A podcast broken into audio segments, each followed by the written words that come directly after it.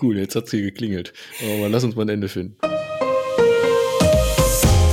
Herzlich willkommen zum Datenschutz Talk, Ihrem Podcast für die Themen Datenschutz und Informationssicherheit.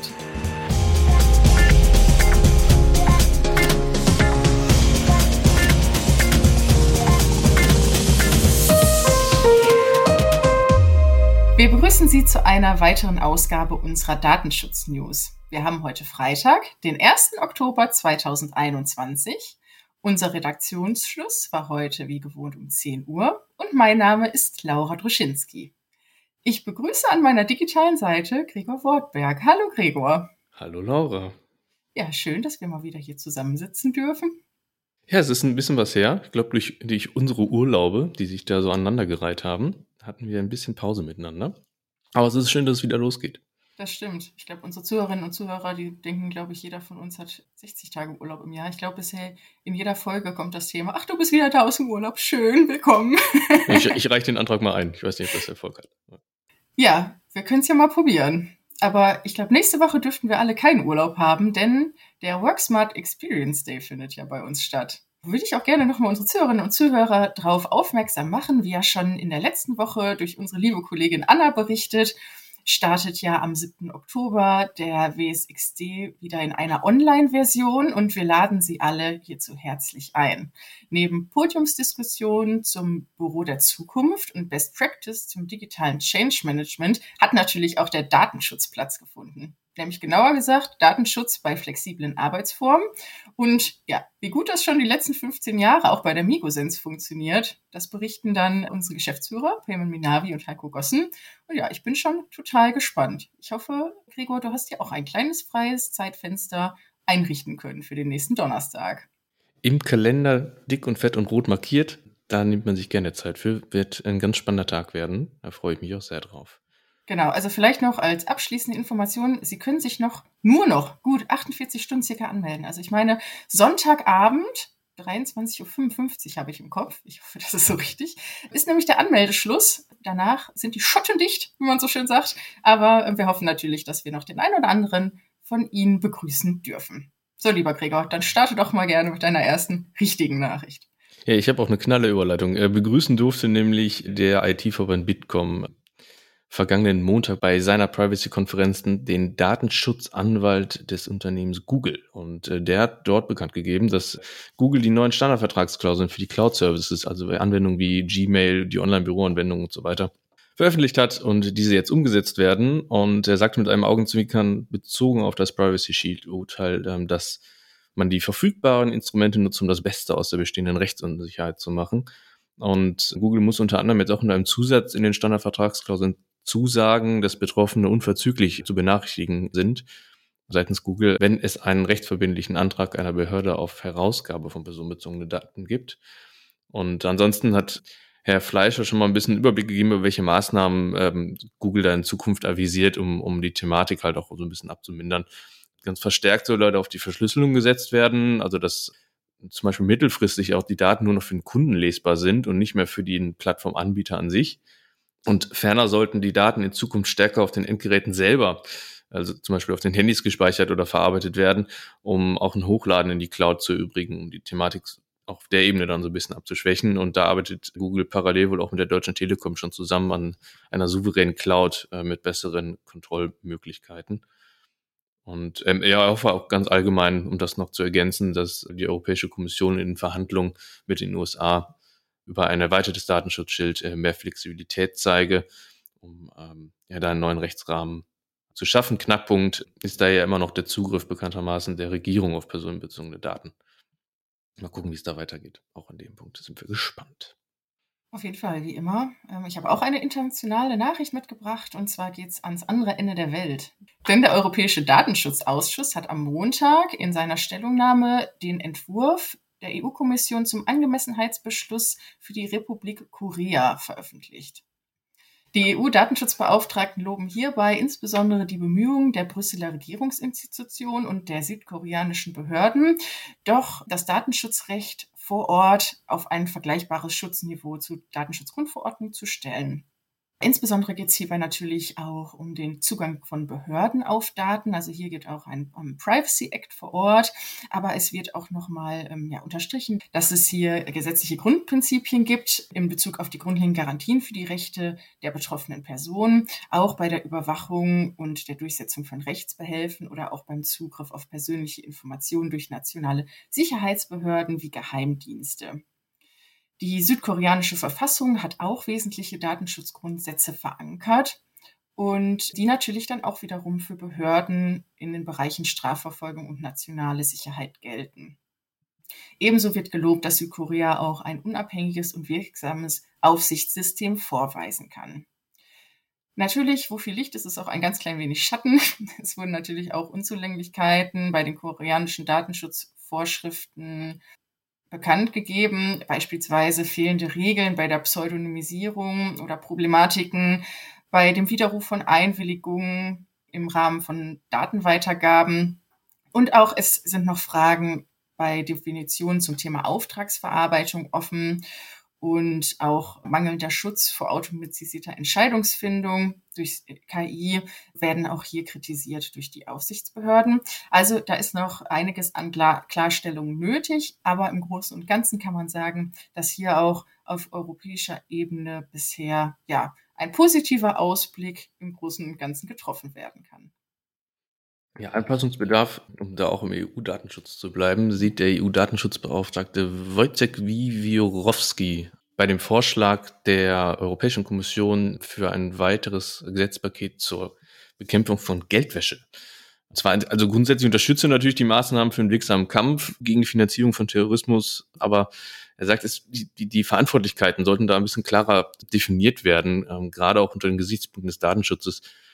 Ähm, und der Gesetzgeber sollte die Kategorien von personenbezogenen Daten, die in dem Kontext halt verarbeitet werden, auch von vornherein genau festlegen, weil das hat ein sehr weites Feld mit Kryptowährungen, äh, Wallets etc. pp. Neben den klassischen Bankgeschäften. Und da soll es vor allem dann noch, dass ich, das hat auch besonders hervorgehoben, Grenzen für die Verarbeitung spezieller Kategorien personenbezogener Daten gehen. Er kritisiert ja vor allem auch die Erhebung von Daten für über die sexuelle Ausrichtung oder die ethnische Herkunft von Personen von betroffenen Personen. Und ähm, das, das sollte halt nicht zulässig, sein. Die Financial Intelligence Unit, FEUs genannt, würden da halt auch einfach weitreichende Zugriffsbefugnisse eingeräumt werden. Die bei in Deutschland ist sie ja unterhalb des Finanzministeriums angeordnet. Und wie, wie gesagt, die Notwendigkeit und Verhältnismäßigkeit sei da auch einfach zu prüfen. Darüber hinaus äußerte auch leichte Kritik an dem äh, vorgesehenen IT-System äh, für den Informationsaustausch zwischen diesen FIUs, also zwischen diesen Einheiten der Finanzaufsichtsbehörden. Die sei datenschutzrechtlich auch immer noch nicht wasserdicht. Was ich ein bisschen schade finde, ein kleiner Knackpunkt, in dem Paket sind auch Aussagen getroffen worden zu anonymen Krypto-Wallets, also diese generell zu untersagen und einer Bargeldobergrenze von 10.000 Euro, dass diese avisiert ist einzuführen, da ist er leider nicht drauf eingegangen hätte ich noch ganz spannend gefunden. Aber vielleicht kommt da in Zukunft ja noch mal was. Ganz sicher, wahrscheinlich. Als nächstes habe ich ein Urteil mitgebracht, und zwar vom Landgericht Köln. Die Entscheidung ist hier bereits am 3. August gefallen. Und zwar hat sich hier das Landgericht damit beschäftigt, inwieweit denn Daten zu anonymisieren sind, vor allem wenn es, bei wenn es um Urteile geht, die von Behörden zu Behörden weitergeleitet werden. Im Kern ging es aber hierbei um einen Schmerzensgeldanspruch einer betroffenen Person. Wie es dazu gekommen ist, war wie folgt. Es ist eine Allgemeinverfügung der Stadt Bergisch Gladbach an die betroffene Person zugestellt worden, bei der es um die Schließung eines Geschäftslokales geht, im, ging im Rahmen der Corona-Pandemie. Und diese, die Stadt sendete im Anschluss daran den nicht anonymisierten Beschluss an Mitarbeiter anderer Kommunen, um diese darüber zu informieren. Der Kläger hat nun behauptet, dass diese Informationen, dadurch, dass diese nicht geschwärzt worden waren, auch an seinen Interessenverband weitergegeben worden seien, in dem er sich engagiert hatte. Und daraufhin sei er offenen Anfeindungen als Corona-Leugner ausgesetzt gewesen. Er hat hier ein Schmerzensgeld gesehen von 8000 Euro. Das Landgericht entschied aber nun, dass er keinen Anspruch auf Schmerzensgeld hat im vorliegenden Sachverhalt, denn es konnte nicht nachgewiesen werden, dass die Übersendung des Beschlusses an die Mitarbeiter anderer Kommunen dazu geführt hat. Denn es war wohl auch so, dass dieser Fall auch schon in lokalen Medien zu finden war. Also hier ja, kann auch davon ausgegangen werden, dass die Informationen, was die Beschimpfung und die Herabsetzung angeht, bereits auch aus der Öffentlichkeit heraus zu entnehmen gewesen sind. Nichtsdestotrotz hat das Landgericht aber einen Datenschutzverstoß nachweisen können. Denn sie sagen, nichtsdestotrotz hätte natürlich der Beschluss zumindest anonymisiert erfolgen müssen und äh, vor Weitergabe und natürlich auch die Identität des Klägers unkenntlich gemacht werden sollen. Das Landgericht hat aber auch final nochmal festgelegt, dass natürlich Schmerzensgelder abschreckende Wirkung sein sollen, wenn sie denn zugesprochen werden. Aber natürlich soll es zukünftig nicht zu uferlos uferlosen Häufungen von Ansprüchen kommen. Und ja, also wie gesagt, hier haben Sie auf jeden Fall die Begründung darin schon mal nicht gesehen. Ja, das Thema Schmerzensgeld, das kann ich gleich in meinem nächsten Beitrag auch aufgreifen. Und zwar ähm, Mutter des Oberlandesgerichtes Stuttgart, das im, bereits im, im Mai diesen Jahres gesprochen wurde. Dort hat ein Kunde einen, einen Supermarkt verklagt äh, bezüglich der, der Videoüberwachung, die ähm, dort in dem Geschäft durchgeführt wurde, also auch in den öffentlich zugänglichen Bereichen. Unter anderem ist dort ein Hinweisschild, also eine Artik äh, Information nach Artikel 13 der Datenschutzgrundverordnung äh, nicht ersichtlich gewesen. Und äh, mit anwaltlicher Hilfe hat der Kunde den Supermarkt abgemahnt und ein Schmerzensgeld gefordert in Höhe von 1000 Euro. Im, in der ersten Instanz ist beim Landgericht Stuttgart seiner Klage gescheitert. Da ist jetzt aber noch ein Berufung eingegangen. Das Oberlandesgericht hat jetzt tatsächlich geurteilt, dass diese Videoüberwachung durch den Supermarktbetreiber nicht rechtmäßig gewesen sei. Der Schmerzensgeldanspruch wurde abgelehnt. Hm, ganz interessant ist das Urteil eigentlich deswegen, weil das Gericht auch den Supermarkt darauf hingewiesen hat, also entweder ihr hört jetzt auf mit der Videoüberwachung oder ihr gestaltet diese rechtmäßig. Das wird wahrscheinlich auch erstmal die betroffene Information sein, aber auch die, die, die, die, die äh, gefilmten äh, Bereiche des Supermarktes. Da ging es aber auch um die Punkte der, der Dokumentation. Und zwar, der Supermarktbetreiber hat angegeben, dass die Videoüberwachung erforderlich sei zur Gefahrenabwehr und zur Strafverfolgung. Eine weitere Dokumentation gab es da wohl nicht. Und das hat dem Gericht auch nicht ausgereicht. Also der bleibt der, der Spruch natürlich irgendwo, wer schreibt, der bleibt. Denn der konkrete Zweck der Datenverarbeitung ist nach dem Urteil natürlich präzise zu benennen. Eine bloße Aufführung zur Gefahrenabwehr, zur Strafverfolgung ähm, genügt diesem Erfordernis nicht. Also festzuhalten, wichtig ist, nicht nur zwei Sätze schreiben, sondern sich schon ausführlich Gedanken machen, ob das jetzt zulässig ist und ob es notwendig ist und aus, aus welchem Grund ich überhaupt eine Videoüberwachung durchführe. Ein weiterer Punkt ist die Beweislast, die besprochen worden ist in dem Urteil. Also wer muss das jetzt überhaupt ähm, nachweisen, die Illegalität? Also der Kunde, dass es illegal ist oder der Supermarktbetreiber, dass es legal ist. Da geht das Berufungsgericht nochmal auf den Artikel 5 Absatz 1 der Datenschutzgrundverordnung ein. Demnach muss der Verantwortliche, also der Supermarktbetreiber, die Rechtmäßigkeit äh, jeglicher Datenverarbeitung nachweisen können.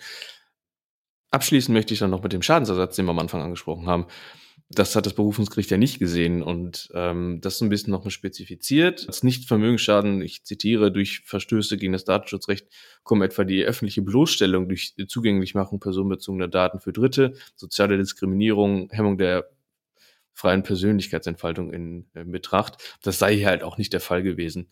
Ich glaube, wir hatten da in, in den letzten Wochen gab es ja ein Beispiel aus Spanien, ähm, wo da ein Video aus einer Bar im Internet veröffentlicht wurde, wo, ich glaube, einer die Treppe runtergefallen ist, Laura. genau so war es. Wenn es anders gewesen ist. Also da, da scheint es dann schon eher zu reichen für, einen, für, für einen Schadensersatz in einem Supermarkt oder, oder dann halt bei einer Weiterleitung von einem Urteil scheint die Hürde dann noch nicht erreicht äh, oder überschritten zu sein. Das stimmt. Ja, aber es ist ja, sie haben ja Parallelen. Ähm, das Bußgeld, Bußgeld war das in Spanien, meine ich, war 3000 Euro für den Barbetreiber der wie gesagt auch ja sich nicht an die Zwecke der Videoüberwachung gehalten hat, sondern das wahrscheinlich lustige Video, ich habe es nicht gesehen, aber ähm, dann in Social Media geteilt hat. Aber es wird ja einen Grund haben, weshalb er fand, dass es dies zu verbreiten gilt. Naja, wie gesagt, 3000 Euro tun, glaube ich, so einem Barbetreiber dann auch echt weh. Ich habe auch ein Bußgeld mitgebracht, ein höheres, und zwar heute aus Norwegen.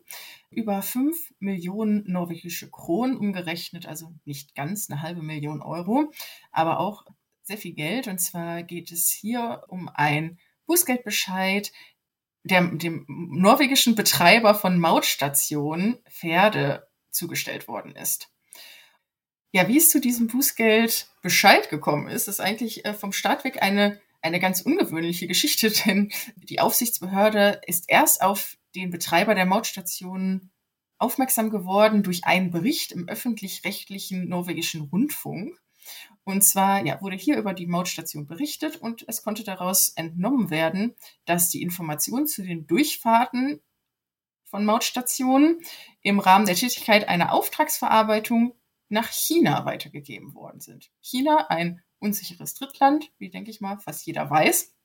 Und ja, die Autos fahren durch diese Mautstation und wenn ein registrierter Chip nicht erkannt wird, dann wird automatisch ein Foto des Kennzeichens angefertigt.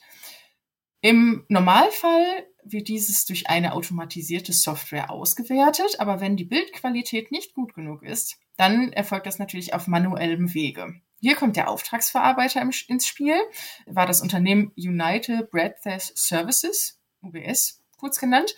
Und diese haben Mitarbeiter in China, die über das Internet dann Zugriff auf entsprechende Bilder haben und die entsprechenden Prüfungen dann vornehmen. Die Datenschutzbehörde hat daraufhin nach Bekanntwerden ein Aufsichtsverfahren eröffnet und konnte feststellen, dass Maßnahmen zur Gewährleistung eines angemessenen Sicherheitsniveaus für die nach China übermittelten Daten nicht vorliegen.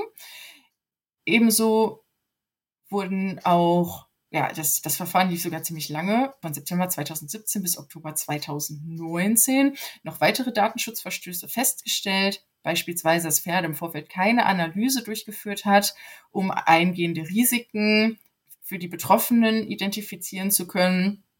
Aber auch wurden die, wurde der Auftragsverarbeiter nicht ordnungsgemäß vertraglich angebunden.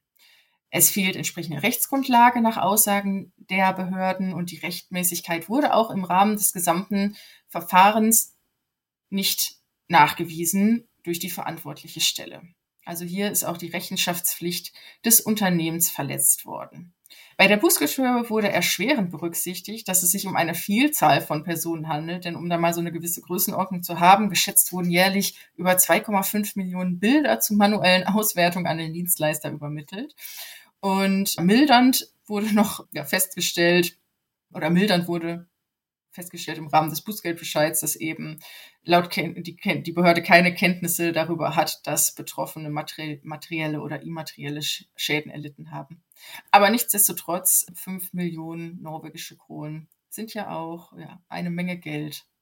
Mal sehen, ob die daran dann auch zukünftig was ändern. Finde ich aber auch generell neben dem Urteil natürlich einen interessanten Einblick in so einen Prozess von einer, von einer Kennzeichenüberwachung. Ne? Dass das dann auch noch zur manuellen Prüfung nach China übermittelt wird. Hätte ich jetzt auch nicht gedacht. Aber gut. Ja. Die manuelle Prüfung soll im Zuge der Digitalisierung auch so ein bisschen bei unserem Ausweiswesen reduziert werden. Und zwar dann gibt es das Programm ID Wallet ähm, und mit der können sich oder sollten sich Bürger in Zukunft gegenüber Dritten digital ausweisen können. Zum Beispiel mit dem digitalen Führerschein. Also wenn ich jetzt mir ein Auto leihen möchte und dann muss ich dort nicht mehr eine Kopie, dann wird dort nicht mehr eine Kopie meines Führerscheins angefertigt, sondern ich scanne mit, mit dieser App dann einen QR-Code und der Vermieter weiß sofort, okay, ich habe einen gültigen Führerschein, ohne dass der jetzt noch eine Kopie dann von mir hat, von den Daten. Das ist wohl ein bisschen sicherheitstechnisch schwierig gewesen, diese App, und zwar diese QR-Codes, äh, die waren ungeschützt. Also das heißt, normalerweise sollte dieser QR-Code auf eine Seite oder einen Server führen des Kraftfahrtbundesamtes, wo dann natürlich dann die Echtheit quasi meines Führerscheins bestätigt wird. Aber das hätte auch jede andere Seite sein können, die dort über einen QR-Code hinterlegt sein könnten, wo dann diese Informationen über den, über meinen Führerschein äh, hin übermittelt worden wären. Das ist festgestellt worden und hat auch relativ schnell dazu geführt, dass die ID-Wallet nach dem Start am 23. September schon wieder offline genommen wurde. Auch wahrscheinlich ist das ein Grund gewesen, ähm, aber auch die dahinterliegende Infrastruktur hat wohl Probleme gehabt, auch mit Überlastung der Server, davon war die Rede. Also von daher guter Gedanke, aber leider schnell gescheitert, zumindest vorerst. Aber hoffen wir mal, dass dann eine sichere Lösung gefunden wird. Das ist eigentlich eine praktische Geschichte. Das stimmt. Ich habe ein kleines Update mitgebracht zum Thema ja, Passwort-Leak bei Windows-Domänen. Und zwar ja, hat hier in Vergangenheit, ich weiß gar nicht, ob wir es schon im Podcast hatten, aber ich meine, ist ja ein bekanntes Thema, und zwar ja die Sicherheitsfirma Gardicore veröffentlicht, dass, ihr, dass ihre Sicherheitsforscher die Möglichkeit hatten, Klartext-Passwörter für über 90.000 Windows-Domänenkonten im öffentlichen Netz mitzuschreiben. Jetzt ist bekannt geworden, dass Microsoft wohl dieses Problem bereits seit mindestens fünf Jahren bekannt ist. Erschreckenderweise hat wohl, ja, laut Aussage von Heise, einem aktuellen Bericht dort, bereits am 10. August 2016 ein Mitarbeiter einer Consulting-Firma in UK, sein Name Marco van Beek, bereits die Beschreibung desselben Problems an die Microsoft Sicherheitsabteilung gesendet. Damals war es so, dass Microsoft geantwortet hat, dass man keine Absicht hat, das Autodiscover Protokoll abzuändern. Also das ist wohl das Problem bei vorliegendem Sachverhalt. Und sinngemäß stellt sich die Firma auf den Standpunkt, dass es keine Probleme von Autodiscover seien, sondern denn die Server können im Netz bereits von Angreifern komprimiert werden. Also das auf jeden Fall, äh, ja, fand ich eine ganz, ganz spannende Sache, die da gelaufen ist. Also wie lange es doch dauern kann, bis da ein Unternehmen was was ändert. Jetzt gibt es zwar Updates bei Microsoft, es ist klar, die Auto-Discover-Probleme dürften hier nicht beinhaltet sein. Aber nichtsdestotrotz ähm, hat Microsoft nun ein Update für die Exchange-Lücken ähm, veröffentlicht. Also die laufen im Hintergrund. Zukünftig wird hier die Software stündlich in der Microsoft Cloud nach neuen Patches suchen und diese dann auch gegebenenfalls installieren. Microsoft macht nur noch mal deutlich, dass normale Security Updates natürlich trotzdem installiert werden sollten. Denn wie gesagt, diese anderen, die nennt man Emergency, Emergency Mitigation Updates, schwieriges Wort, dass die natürlich nur für besonders kritische Sicherheitsprobleme herausgegeben werden. Wie gesagt, die anderen gelten noch weiterhin. Aber ich glaube, Sicherheitsupdates, Gregor, ist auch dein nächstes Stichwort. Ja, Microsoft macht nämlich nicht nur Schlagzeilen äh, mit Sicherheitslücken bei Exchange, wie du gerade ausgeführt hast, sondern auch bei Edge und äh, also dem, dem Browser von Microsoft. Betroffen ist davon aber nicht nur der Microsoft Edge, sondern auch Google Chrome, um da fairerweise dann vollständig zu sein. Und zwar gibt's da äh, wohl weitere Lücken, durch, äh, für die bereits auch schon Exploit-Codes äh, zirkulieren.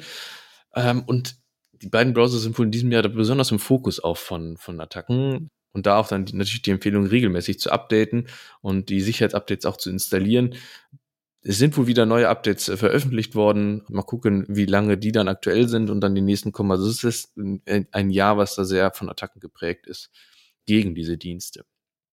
Ja, und wie man sich denn davor schützt, vor Lücken und wie man denn äh, ja, mit dem Thema Digitalität umgeht, wird Schülerinnen und Schülern in Rheinland-Pfalz auf ganz besondere Art und Weise übermittelt. Denn ähm, zukünftig in den Räumen des Stadions des Fußballvereins Mainz 05 man glaubt es kaum, aber hier gibt es eine Kooperation mit dem Landesdatenschutzbeauftragten und hier werden zukünftig Workshops mit dem Modul zur digitalen Selbstverteidigung angeboten.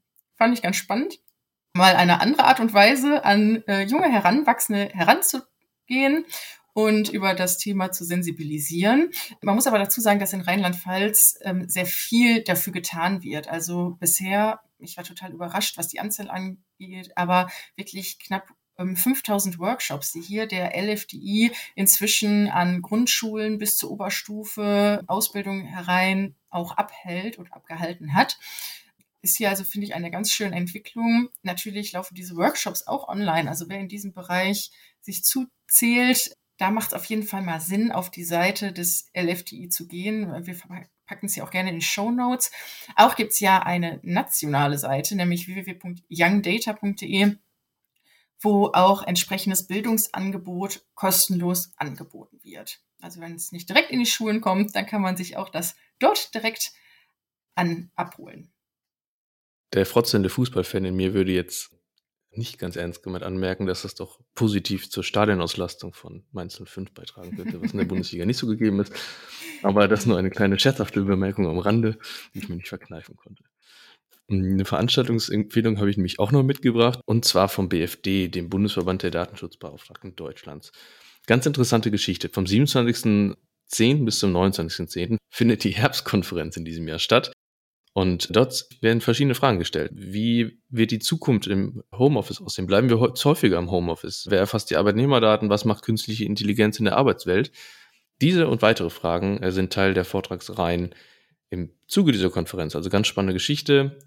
Unter bvdnet.de kann man da weitere Informationen zu abrufen. Wir legen es sehr ans Herz. Weitere Informationen verlinken wir da auch nochmal in den Show Notes. Auf jeden Fall. Mein Lieblingstagesordnungspunkt am Donnerstag, den 28.10. ist Artikel 61f, kein Persilschein für alles, wenn ich keine Rechtsgrundlage finden kann. Ha, finde ich total gut. Bin ich mal gespannt, ob ich mir da doch mal den Link zukommen lasse. Ich, ich finde, die Formulierung kann man sich auch merken. Also, ja, total, total schön. Bin ich hängen geblieben. Dann habe ich nur noch eine letzte Information, mal wieder vom LFDI in Baden-Württemberg. Denn hier gibt es nun die bundesweit erste App einer Datenschutzaufsichtsbehörde. Aktuell zwar nur im Apple Store abrufbar, Ende des Jahres soll es aber auch eine Android-Version geben. Und ja, über die App hat man zukünftig ja, direkten Kontakt. Man kann also Anfragen stellen, sogar Datenschutzverstöße melden.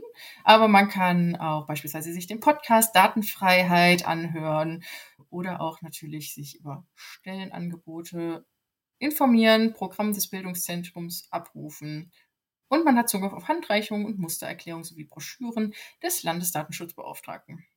Also da für alle Hörerinnen und Hörer in Baden-Württemberg auf jeden Fall eine gute Ergänzung. Lieber Gregor, ich bin am Ende meiner Liste. Wie sieht es bei dir aus? Liebe Laura, ich habe auch keine weiteren Neuigkeiten mitgebracht für diese Woche. Ja, wir haben auch ordentlich lange geschnackt, deshalb lass uns schnell ja, ein Ende finden. Liebe Zuhörer und Zuhörer, vielen lieben Dank, äh, dass Sie sich auch heute wieder Zeit für uns genommen haben. Wir freuen uns schon auf die nächste Ausgabe, wünschen Ihnen ein schönes Wochenende und sagen bis dann. Schönes Wochenende.